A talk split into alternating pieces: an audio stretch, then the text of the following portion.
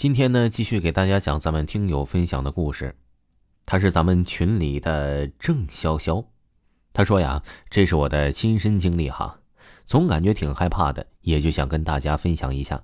记得是在二零一八年左右吧，我在北京的朝阳那边居住，就怕引起恐慌，我就不透露具体的位置了。总之是六号线中的一站。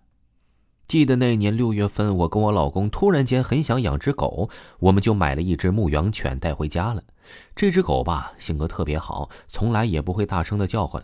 遇到家里之外的人也很亲人，就想上去舔人家。遇到狗也一样，我也从没见到过我家狗生气。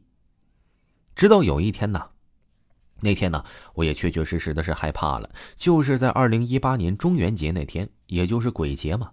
其实啊，我本人之前是对这一天没啥感觉的，所以当时也没在意。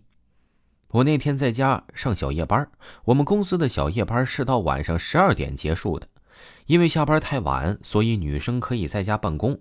那天呢，因为晚上没吃饭，所以我大概十一点半左右吧，就感觉到饿了。然后啊，我就跟我老公说：“我饿了，你去给我做饭吧。”嘱咐完我老公之后啊，我就去厨房忙活了。我呢就跟着狗在客厅，我们家是六楼，客厅是个很大的落地窗，我背对着窗户在工作。这个时候啊，我突然之间我就听见我们家的狗在那儿一直叫，这个叫声啊是我从来都没有听过的一种的低吼。后来呀，这种低吼就变成了一种很凶的吼叫声，我就回头想要制止我们家的狗。因为那个时候已经很晚了，他这么叫我怕邻居投诉。结果我发现了，我家狗就是对着那个大的落地窗叫唤。而且呀，这狗是眉头紧锁，好像是在保护我一样。因为它的姿势是挡在我的面前的。我当时第一反应是可能有人爬窗户，我就走到窗前看，结果什么都没有，黑漆漆的一片。我想，我们家六楼啊。贼也爬不上来呀！但是我家狗一直叫个不停，直到我把客厅的窗帘拉上了，它才停止。我突然想起来，那天就是鬼节，我当时就害怕了，总感觉窗外飘的都是鬼。这是我的自我想象。直到啊，我的老公开导我一下之后，我才没有那么害怕。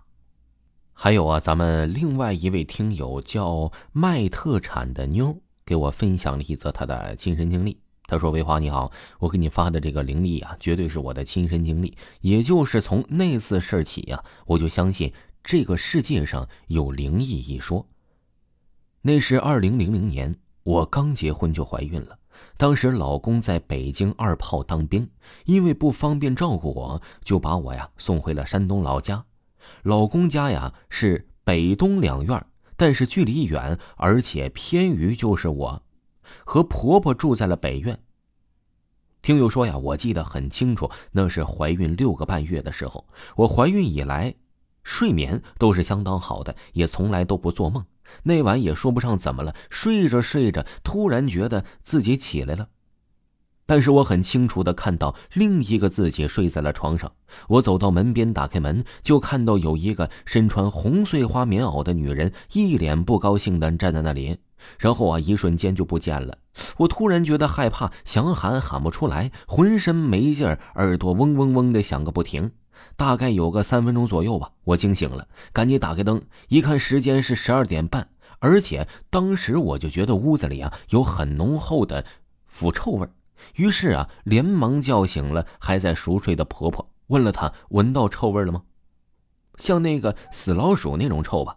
婆婆说：“除了我用的舒肤佳香皂，啥也闻不到。但是啊，我就怎么能都能听见这个腐臭味很久才慢慢的没味儿了。